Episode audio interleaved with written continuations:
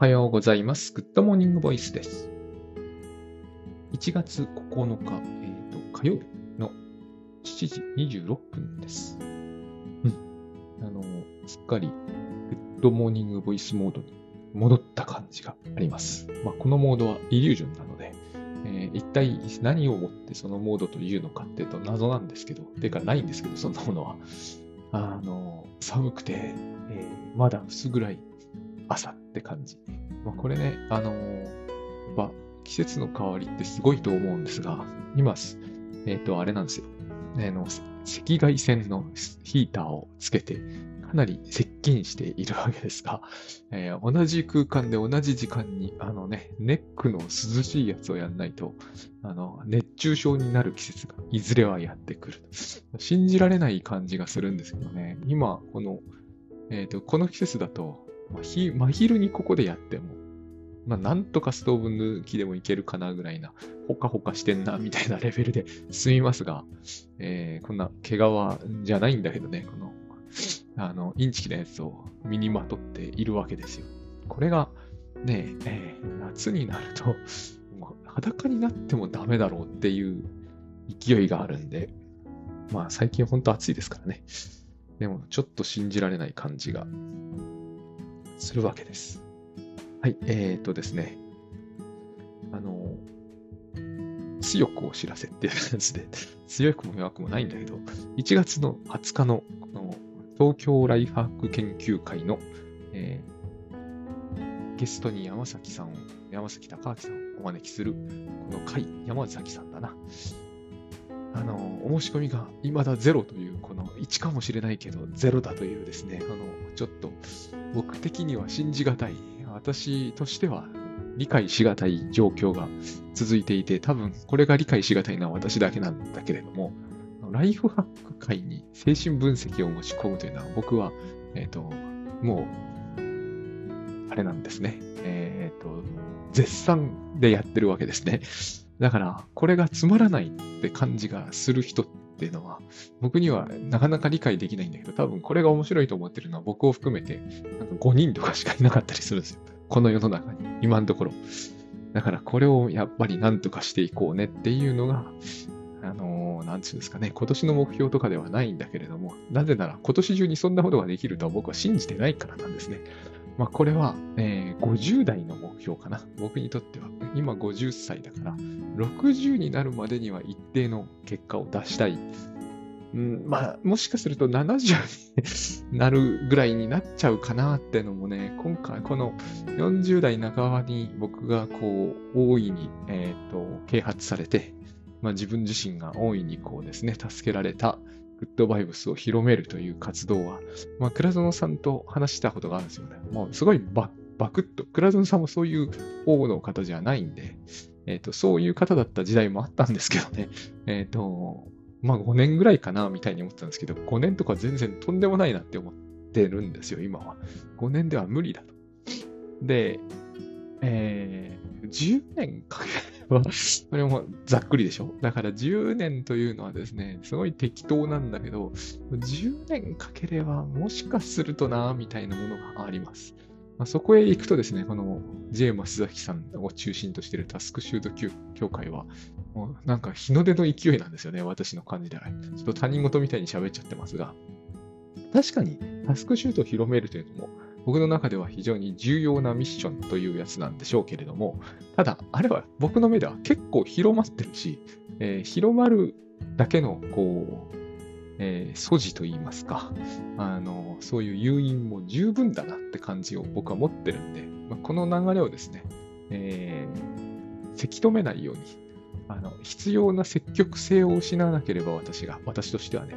この、えームーブメントはいける。っていうのがあるんだけど、精神分析の方は、この初手からめちゃくちゃつまずいてるんで、こんな考えられないことなんですけどね、ある意味ね。だって、あの、おこのぎけいごさん、まあ、今じゃもう名前知られていませんが、おこのぎけいごさんとか、えー北山さんかな？ちょっと名前が雑だ。えーそしてまた土居健郎さんですよね。もう、ミリオンセラーですからね、彼らは。まあ、みんながみんなミリオンセラーじゃないけど、でもトータルの部数ではミリオンを大きく超えているだろうし、土居健郎さんは一冊でミリオンですから、そういう時代もあったわけですよ。精神分析というものの、えー、なんていうんですかね。その潜在的な力については。今の方がやっぱり驚くべき事態なわけですよね。河合隼雄だって精神分析そのものではないかもしれないけど、やっぱりユング派で精神力動で無意識を扱うカウンセリングで、まあ彼だってトータルではミリオンなんてもんじゃないですよね。もしかすると1000万トータルで超えているんじゃないかぐらいな、そこまでいかないのかなわかんないですけれども、でもまあ、非常によく読まれていて、えー、本屋さんに行っても河合駿コーナーが作られているレベルだったわけですよ。多分これ、このままいくと10年後にはどうなってるかわかりませんが、ま、でも日本におけるユングの時代があったよねぐらいになってしまう可能性も少なくないと思うんですよね。で私はそれはやっぱりこう、河合隼を読んで救われてきた敵人間、あのね、えっ、ー、と、誰だっけな、誰だっけじゃなくて、名前ははっきり分かってるんですけど、どう言えば伝わるか。山田礼二さんという漫画家も、河合隼を相当読み込んでいるんですよね。そういう感じを十分受ける。で、今回ちょっとあの特集で、正月の特集やってて、あ、そうなんだと思ったんですけど、宮崎駿さんも河合駿を読んでなくは絶対ないと思うんですね。読んではいると思う。あれはユングだよねっていう感じしかしませんからね。彼からするとあれはパクさんの、えーと、物作業だったのかもしれないんですけど、最新最新作の昨日賞を取ったというやつですね。でも、えっ、ー、と、つまり君たちはどう生きるかですけど、あれはユングですよね。ユング、よく知ってる人にしてみれば。あの、だから、塔が出てくるぐらいですからね。塔が出てきて、賢者が出てきたらユングしかないじゃんっていう、その賢者はパクさんですって言われても困っちゃうぐらいな感じで、まあ、東畑さんなんか完全に、いや、ユングだよね、みたいなことをあっさり言ってましたけれども、まあ、これはね、解釈する人の解釈なんで、正解はありませんから、一切ね。えー、ユングでもなければパクさんでもないって宮崎さんに言われても何とも言い返しようはないんですけれども、状況証拠ってものがでもこの場合大事ですからね。人文は状況証拠しかないでしょうから、非常にこう、そうなんですけれども、しょうがないんですけどね。いや、でも、このまま行くと、まあ宮崎さんだって永遠に生きられるわけじゃないから、彼はね、なんか不死鳥のように復活してきて素晴らしいんですけれども、年を取ったらああなりたいなって思うんですけど、まあ、あれを字でやるのはなかなか大変なことなので、あの、まあ、お友達なのかわかりませんが、養老たけしさんとかも凄まじいですよね。ちょっと信じられないなっていう、うちの父の年齢のさらに10足してるのに、うちの父のあの状況から、状態からして、なんで離れるんだろうっていうのはあるんだけれども、まあそういう関係ない話ですけれどもね、いろいろもろもろをひっくるめまして、こう、虎県に山崎さんをお招きするというのは、僕からすると、非常に大事な作業なんで。まあでもこれは僕だけがでもいいんですよね、当座はね。えっ、ー、と、まあ5年、少なくとも5年はかかる。今年の目標とかでは断じてないです。全然ないですね。今年中にどうこうできるような話だとは思ってないので、いいんですが、えっ、ー、と、まあ、ぜひ、ちょっとでも興味がある人は、えっ、ー、と、こういうのにもこれやっぱりですね、先日言った通り、こういう話をしていくしかないんですけど、こういうところでもちまちまちまちまと。あの、この分析という観念を通じてしか私たちは、えー、ある種の判定はできないって私は思っているんですね。例えば、あの、まあ、だから1月20日のトラ県来てねってことになるんだけど、なんでかと言いますと、うんと、精神分析というものがなしに、例えば、えー、自分は壺を買うべきなのか、それとも蔵の形像の話を聞くべきなのかの判別ができないって僕は思ってるんですね。えっ、と、それを我々は感性でやってるんですよ、多分。いやいや、壺怪しいでしょっていうだけなんですよ。でも、この問題って難しいんですよ。例えばずっと長年ずっとうちで引きこもってる人がいるんだけど、壺を買ったらもう普通に社会生活やってるよみたいな話あるんですよ、現実に世の中に。これをどう捉えるんだっていう。でも、多分僕らは壺の方は信じられないわけですよ、霊力とかね。だから、いやいや、そんなのたまたまだよって言うんだけど、これは説明にはなってないんですよね。ただたまたまだと言ってるだけなんですよ。当人にここが大事だと思うんですけどね。当人が外に出られないような状態になったとき、その壺買いたくなるんですよ。もしそういうものを目にしていたらね。で、最初はもちろん抵抗すると思いますよ。でも、出られなくはなったと。カウンセリング受けるに行くなんかとんでもないと。で、なんか、佐々木が言っていたから、ハワイハイ男を読んでみたけど、全然出られるようになる気がしねえってことは起こっちゃうんですよ、現実にはね。まあ、そういうことがあなたに起こるみたいな話をしてるわけではないです。現実にそういうことはどっかで起き、起きうるってことですよ。その時、えっ、ー、と、たまたまですよ、それこそ。えー、自分の知ってる人が、いや、そういえばあの人、壺買ったら社会生活復帰できてたなって思ったら、壺欲しくなるんですよ。人ってのは。これが、つまり、判別できないっていう話に僕の場合は思えるわけですね。だから、グッドバイブスで、えー、夫婦仲が良くなっただの、えっ、ー、と、ジンマシン治っただのは嘘なんですよ。グッドバイブスで治ったわけじゃないんですよ。ここはすごい大事なんですよ。グッドバイブスの話を聞いて僕が治したんですね。で、それは本当なのって言われたら、そんなこと知ったこっちゃないんですよ。そんなことが本当かどうかを、えっ、ー、と、信じることはできないから。私が本当ですと言っても、えー、ビデオを回して、それを見せても、信じることができない人にとって、それを信じることはできないはずです。いや、それはたまたまで偶然で本当じゃないんだっていう気持ちの中では、本当ではないんですよ。だから嘘っぱちなんですよ。この話を本当か嘘かが決められると思うところが問題なんです。と僕は思うんですね。この話は本当か嘘かを決めることは絶対できないと僕は思うんですよ。そこに精神分析というものの価値があるんです。あれは2社でやりますね。第三者がそこにいたらいけないわけです。客観的な証拠というものは決定的瞬間の上では取れないはずなんですよ。決定的なことが起きる瞬間があるわけですよ。うつの人がなぜかこういう気分になれるとか、東映ドイツ化の共感がなぜか起きた。その瞬間は、多分僕記録にも残しようがないし、えーと、誰もそれを証明することができない。その二者間で起きる何かなんです。まあ、感主観性って現象学者なら言うでしょうけど、まあ、そういうことなんですよ。この二者の間に起こる主観的な出来事なんですよ。客観的にも事実なのかもしれないけど、それはそうだと信じる人にとってだけそうであって、そうだと信じられない人にとっては、そういう出来事は目に見えないから起こらないんですね。起こらないものは、えっ、ー、と、証拠立てようがありませんよね。起きてないんだから。大体不在の対象とかいう言葉がそうじゃないですか。あの、そこに誰もいないということを認識するってのはおかしいですよね、本当は。そこにまして、いるべき人がいないとかっていう言い方って、本当はおかしいじゃないですか。いないんだから。いないだけじゃないですか。いるべき人がいないとか言ったって無理がありますよね。しかし、じゃあ、えっ、ー、と、0歳の赤ちゃんがそこに放り出されていて、いるべき母親がいないというのはおかしいかというと、そんなことはないですよね。我々はいるべき母親がいないっていうのを、すごく重大な問題だと捉えます。えー、日本に、日本の社会よりもアメリカとかだったら、これは本当に大問題になって、お母さん重罪になりますよね。一歩間違うと。だから、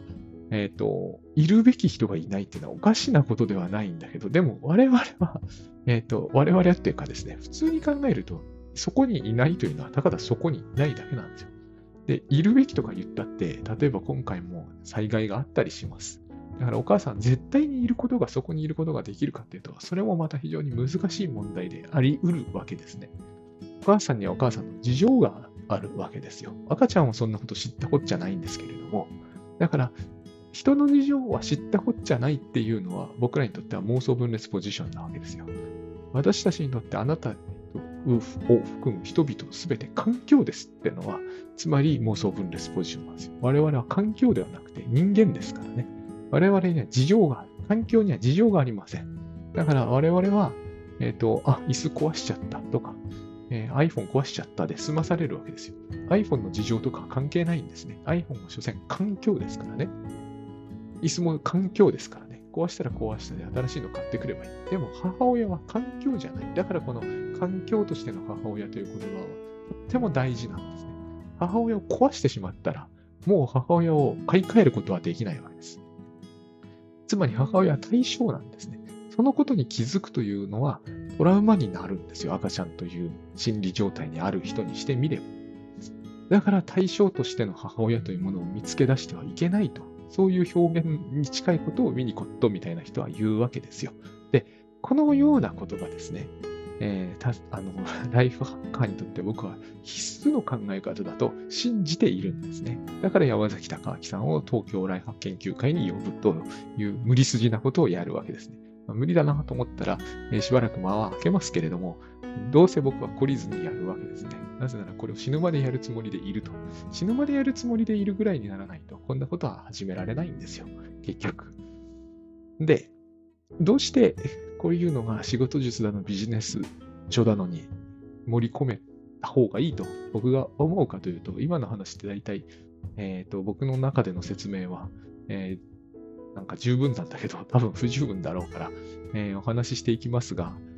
つまり僕らは世の中を環境だと思いがちなんですよ。その時僕らは妄想分裂ポジションに近い位置に、というかそういうポジションに片足は少なくとも突っ込んでると僕は思うんですね。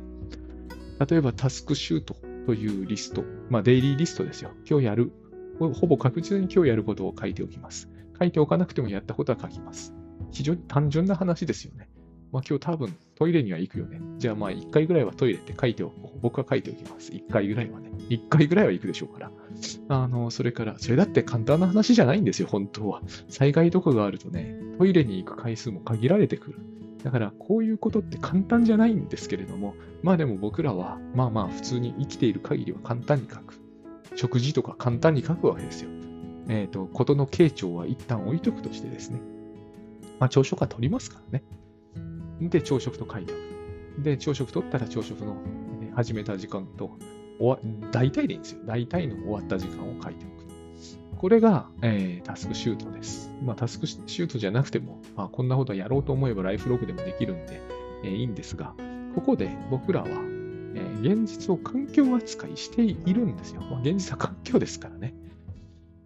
で、甚だしくなってくるとなんですね。甚だしくなってくると僕らは、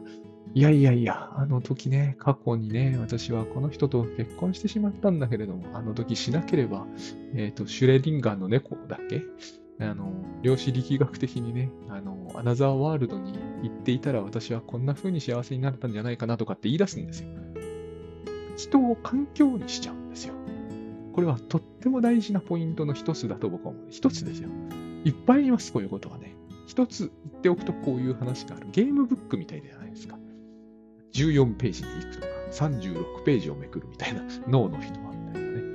これの時僕らはゲームブックというものを環境だと思ってますよね。つまり人を背景だと思ってるんですよ。主人公は誰か自分に決まってるじゃないですか。まあゲームブックだって自分が主人公ですよね。結婚相手なんて所詮は環境なんですよ。乗り換えが効いちゃうわけね。だから、アナザーワールドに行くわけですよ。その時、すべての出来事が環境扱いされているわけですよ。まあそんなにことをね、大ごとに捉える人はいませんけど、例えば、私が結婚する前のあの段階に戻って、この人と結婚していたらとか言っていると瞬間って、まずうちの妻が環境扱いされている。当然。うちの娘まで環境扱いしている。生まれないことになりますからね。あの、タイムマシンの話ですよ、これは。だから架空の話なんだけど。それどころか、それどころかってことじゃないんだけど、例えば大谷翔平のホームランとかもないことになります。阪神タイガースの優勝もないことになります。全部環境ですからね。所詮。僕が中心になり、僕の人生だけが重要であれば、すべて周りのものは環境扱いされていくわけですよね。物はそれでもいいでしょうけれども、人もそうだし、動物もそう。すべてそうです。僕の結婚後生まれてきたものはそもそも生まれなかったことになるわけです。戻っちゃうわけだ。そうならないとおかしいですよね。他の環境が一切変化しないのに、僕だけが戻っても、そしたら結婚したっていう事実だけが消滅するとかっておかしいじゃないですか。もちろん亡くなった人も生き返るわけですよ。この間亡くなった人は大勢いるんで、起きた災害も起きないことになるわけです。すべて環境に過ぎないわけですから。この発想を取る限りはね。つまり自分が、えっ、ー、と、A A と B と C の世界を選択できるということは、A も B も C も自分の世界にとっては背景に過ぎないわけ自分一個だけがこの世で生きている存在であり、他はみんな死んだも同然の存在なんですよ。取り替えが効くっていうことですね。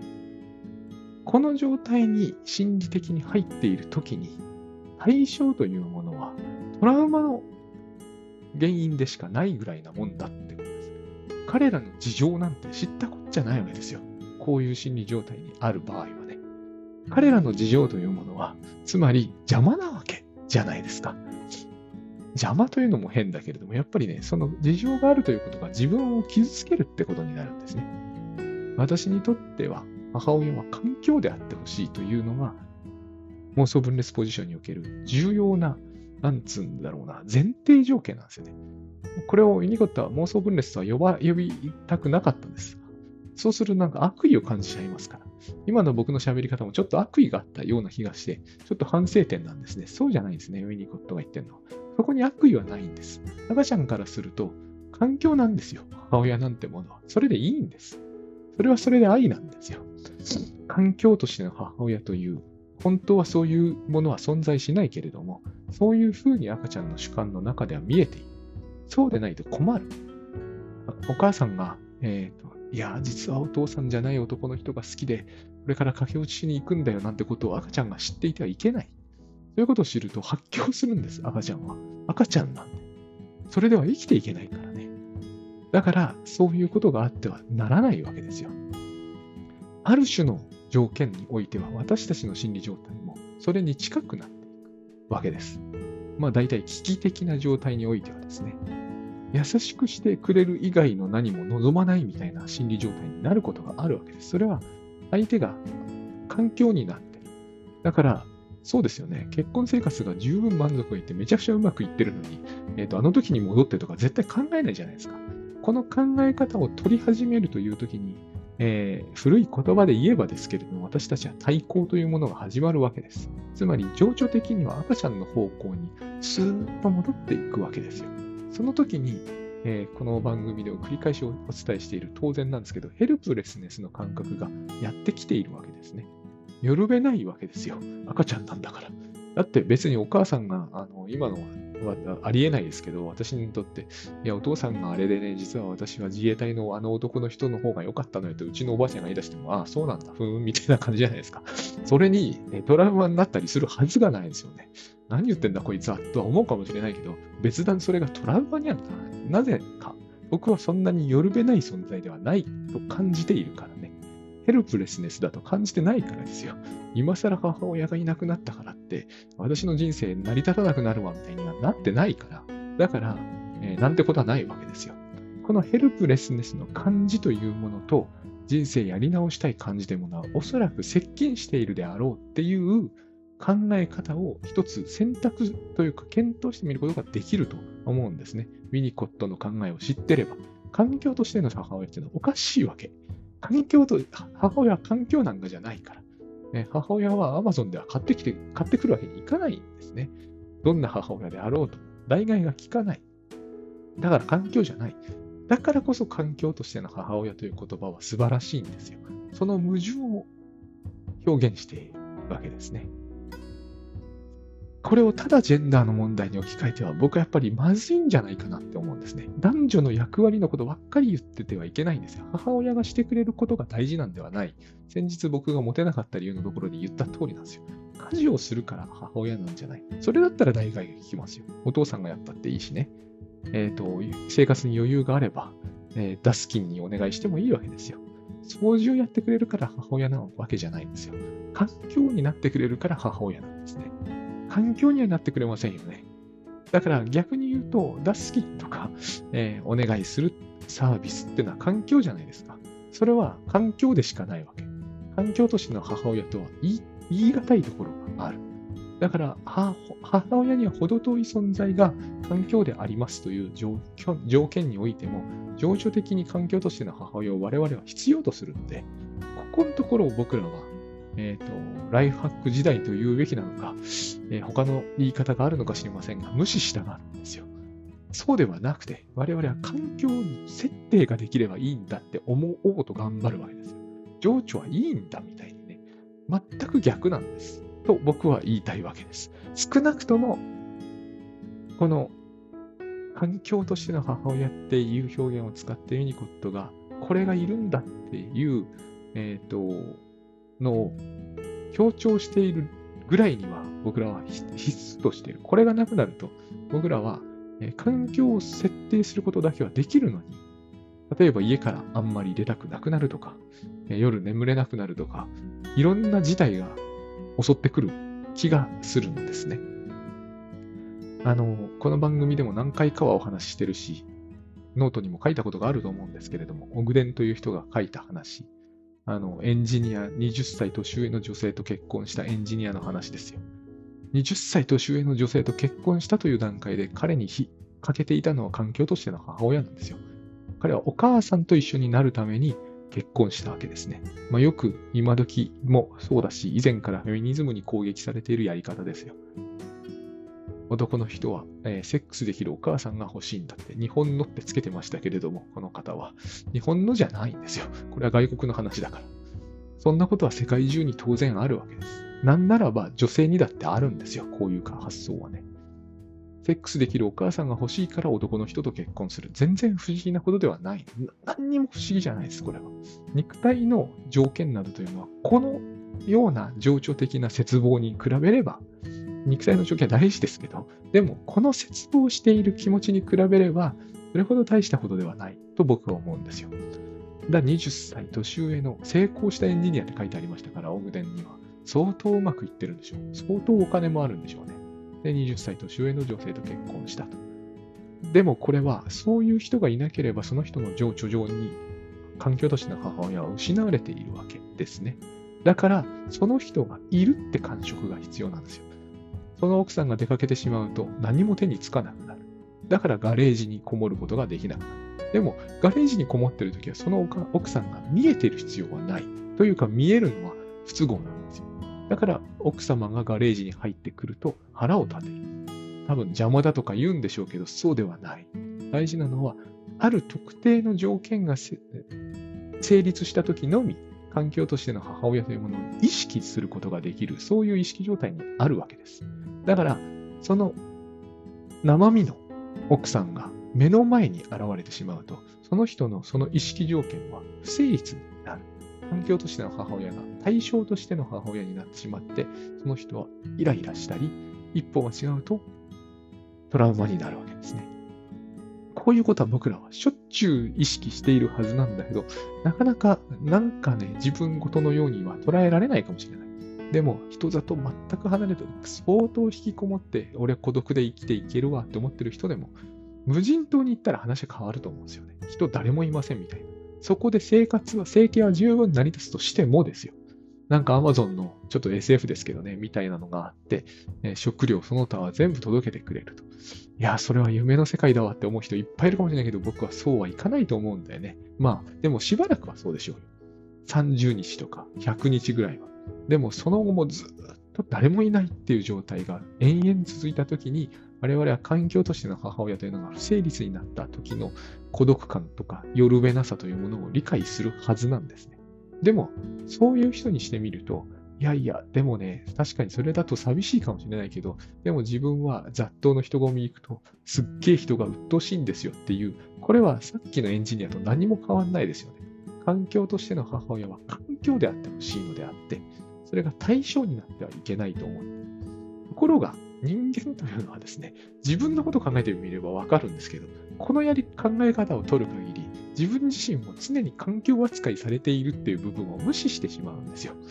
自分だけが主体であり、他は全て背景であるっていうふうに考えたって、相手の人も全く同じように思っていたら、その差関係は成り立たないんですよね。こういうところに人間関係のややこしさと言われているもので、あっさりと片付けられている問題があるんだけど、私はそれは絶対おかしいだろうと思うんです。自分だけが主体だってみんなが思ったって、うまくいくわけがないですよね。だから一次過程と二次過程は異なるわけですよ。つまり、この発想は子供っぽいんですよ。ほとんど幼児っぽいんです。だけれども、幼児っぽいのがいけないってわけじゃないですよ。幼児は幼児でいいんだし、えっ、ー、と、ウッドバイブスで倉園さんがよく一生懸命強調されているじゃないですか。えっ、ー、と、この世に罪はないと。大体、倉園さんがおっしゃるところの罪のないレベルを考えると、えー、幼児っぽいのが全然罪じゃないですよね。幼児っぽいごときが罪で、えーと、彼が言うような話が罪ではないっていうのは無理があるんで、幼児っぽいのは全然罪ではないんですよ。別に悪いわけではない。ただ、この幼児っぽいという生き方を通そうとすると、大変苦労することになるのが非常にあきあからさまになっていくわけです。だって、え、ー、と、他の人すべてを環境扱いするっていうのは、よっぽどその人が大人になった場合は、よっぽどその人がえーと、偉い人で、誰もが、えーと、黙ってても言うことを聞くぐらいの力を持っていないんだったらば、そうは、相手はそういうふうに扱ってはくれないですよね。大体見た、自分が主体で周りがあの環境だって思いたい状態に近づくわけですから、危機が訪れたり、調子が悪くなると、一層そうなるわけなので、え、ー、べての人が環境扱いされているのに、え、ー、と、本人は全く至って平穏に生きていけるっていうのは、なかなか難しい話なわけです。奥さんだってガレージに入ってきますよね。ガレージに入ってくるぐらいでイライラしているようでは、その人の平穏はほぼ保たれない。だから、この快楽原則と言うんでしょうけれども、僕は逆だと思うんですよね。これは普通原則に生きてるようなもんです。人間社会の中で快楽原則、つまり、えー、気持ちがいいか気持ちが悪いか、好きか嫌いかだけで生きていこうとすれば、えー、嫌いなもので充満していく可能性は否定できないわけですよ。だから引きこもっていくんだろうなって気がするし、ウィニコットも引きこもりという表現を使ったんですよね。うん、この環境としての母親がトラウマを与えるようになってくると引きこもる。だからエンジニアはガレージに引きこもってたわけですよ。誰も入ってこないようにそこに最愛の奥さんが入ってくるのが嫌なんです。しかし最愛の奥さんがいなくなっては困るんですよ。この状態は非常によくあるやつですよね。これを山嵐のジレンマって言ったりするんでしょうけど、僕はあれもダメだと思うんですよね。この簡単に片付けちゃいけないと思うんですよ。ここはもっと、えっ、ー、と、なんつうんですかね。簡単に片付けているっていうのはさっきのあの、人間関係の面倒くささっていう表現と似ていて、我々はもっとこう、ここを緻密に見ることができると僕は思うんです。自分だけが主体だっていうのは事実に反するじゃないですか。明らかにそうじゃないですよね。自分だけが主体ではない。だから、えっ、ー、と、やり直しは効かないわけですよね。大体も効かないわけです。母親は環境じゃない。つまり他人は環境ではないんですよ。他人は対象の数なんですよね。それを交換するということはできないし、ないことにもできないし、入っても来るんですよ。ここを受け入れてから始まるのが現実なんだと思うんです。それを現実原則と言うんですよね。どうしてもこういう話になってくると、今度はなんかこうですね、倫理の話みたいになってしまうんですよね。僕はここを倫理にしたくもないと思うんですよね。この辺はもう好みの問題かもしれませんけれども、えっ、ー、と、僕、その倫理の問題にするっていう感じ、別にそれが倫理的かどうかみたいな話とはまた別なんだけど、えっ、ー、と、一般的に言うところのですね、ここを現実原則って言ったとき、頑張るって感じが出ちゃうんですよね。頑張るようなことではないと思うんです。頑張らなくてもできるんですよ、こんなことは。できないって思うっているその状態。それがつまりヘルプレスネスな状態なんだけど、そっちに行かなければ絶対、えーとできるはずだと僕は思うんですね。できてるはずだと。例えば僕らは木を前にして、木が環境そのものだとは思ってないと思うんだけれども、木って大体が木ってあっさり考えられるっていう人はちょっと微妙だと思うんですよ、僕は。木は、木って大体は効かないと思うんだけど、でも木は環境に近いじゃないですか。この木と自分の関係みたいなものに近いんですよね。この状態は僕は別に頑張らなくても達成できると思うんです。人人間が違うっていうかもしれないんだけれども、それは自分のこう、よるべなさみたいなものを意識しすぎているんだろうなと思うんですよね。私も昔からずっとその問題で抱え込んできて苦労してたんですよ。自分は弱いという。体も弱いし、気も弱いし。えー、まあ、頭が弱いというんではないんだけれども、いわゆる生き抜く能力みたいな能力、そういう頭の良さで言うと弱いし、地頭が悪いってやつね。まあ地頭良いって使うんですけど、僕は地頭が悪いっていうのが気になってたんですけど、気にすることはないんですよね。やっぱりそれは木とかですよね。木を前にして、自分の心が弱いと、気が弱いとか、地頭が悪いとか、そんなこと問題にならないじゃないですか。たとえそうだとしても。だから自分はヘルプレスネスだとか、よるべないとか、頼りないって考えるっていうのは、えっ、ー、と、ことさらにそう考えてる感じがするんですよ、やっぱり。なんかあったら自分じゃ何ともできないみたいな考え方を持ってるから、だから人々には環境であってほしいっていうのが発生してしまうんだと思うんですよね。僕らは人々を環境扱いするっていう時は、時にあるし、実はしょっちゅうやってるかもしれないけど、その時その時で弱いと思い込んでるんだと思うんですよ。つまり赤ちゃん帰りになってる、対抗しているっていう感じがするんですよね。ましてその相手が対象化すると発狂する。少なくとも腹が立つっていうのは、やっぱりおかしいだろうなって思うんですよね。イラッとするってやつですよ。イラッとしてるときは大体何か、これも非常に今時ではやっぱりどうしてもね、あの、なんていうのかな、人との距離を置こう的な話のと抵触するんで、えー、ディスカッションのネタになりやすいんだけど、そうじゃないと思うんですよね。うん、イラッとするってことは、対象が気に食わないってことですもんね。つまりそれはお母さんが不倫するのは嫌だ。まあ嫌だ、嫌嫌かもしれないけど、お母さんがいてくんなきゃ嫌だってやつね。いてくれない事情はあるわけですよね。それ、そのようなことは飲み込めるはずだというか、えっ、ー、と、何にも苦労せずに受け入れられるはずだと。その辺はグッドバイブス的なんですけどね、ここにイリュージョンを差し挟まなければ、別に苦労なく、えっ、ー、と、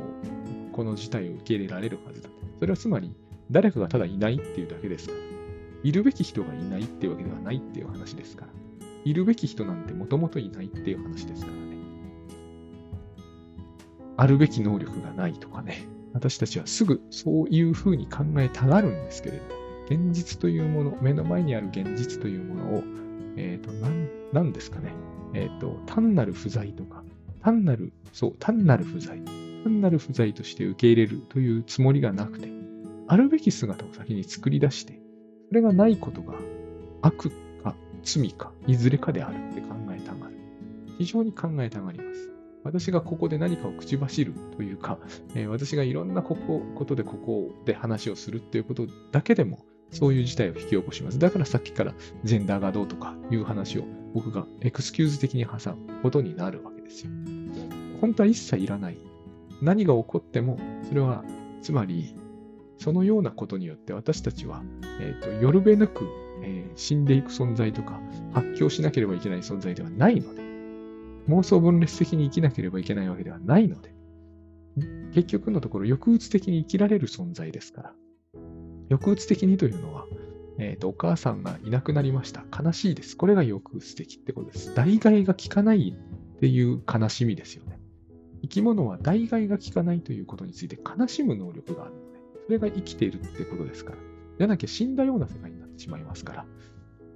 あるべきものがないということを辛いと感じるというのはいいことなわけです。つまりね。本当はそれは全環境に適用できるんで、こうなってくると非常にグッドバイオスに近づくんですけれども、全環境に本当は環境と対象を分けるべき理由は本当はないですから。そこまで行くと環境としての母親という言葉の意味が非常にこう、すっきり通るようになるんだけれども、まあ僕らは人と環境は分けてますから、環境の代替は効くと思ってる。で、人間の代替は効かないことを知ってる。まあ知っていて初めて正気と言えるんですよ。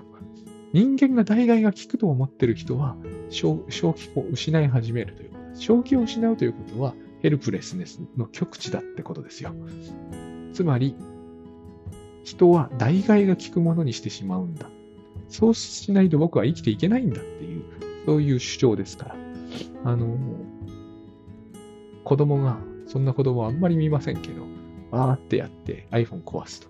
そしたらすぐ新しいの買ってきてくれるっていう世界があったら、えっ、ー、と、ものすごい金持ちの、なんかフィクションみたいな話ですけど、なんか正気を変えてる感じってあるじゃないですか。そういうふうに人を扱えるようになってしまう。結局、あの、A か B の世界を選択できるっていうのは、そういう話になっていきますよね。相手の人の事情というものが無視される。つまり iPhone の事情って無視されるわけですよ。いや、iPhone が壊れたら iPhone が悪いでしょっていう、自分がたとえ投げて、投げたとしても、金槌を叩きつけたとしてもですよ。やっぱ iPhone が悪いでしょってことになる。だから、新品の良い iPhone を買い替えてくるわけじゃないですか。そこに抑うつ的なものは挟まらないですよね。いや、iPhone の葬式をしようみたいにしないじゃないですか。でも人はしますよね。痛むってことをするじゃないですか。それは生きてるってことですよね。お互いに。こっちが死んでたらそれできないし、相手が生きているっていうことが生きている方がいいというか、生きていて欲しいと思うから痛ましいって言葉が出てくるはずなんだと思うんですよね。これが抑うつポジションの、あの、スタートっていう話だと思うんですよ。だから、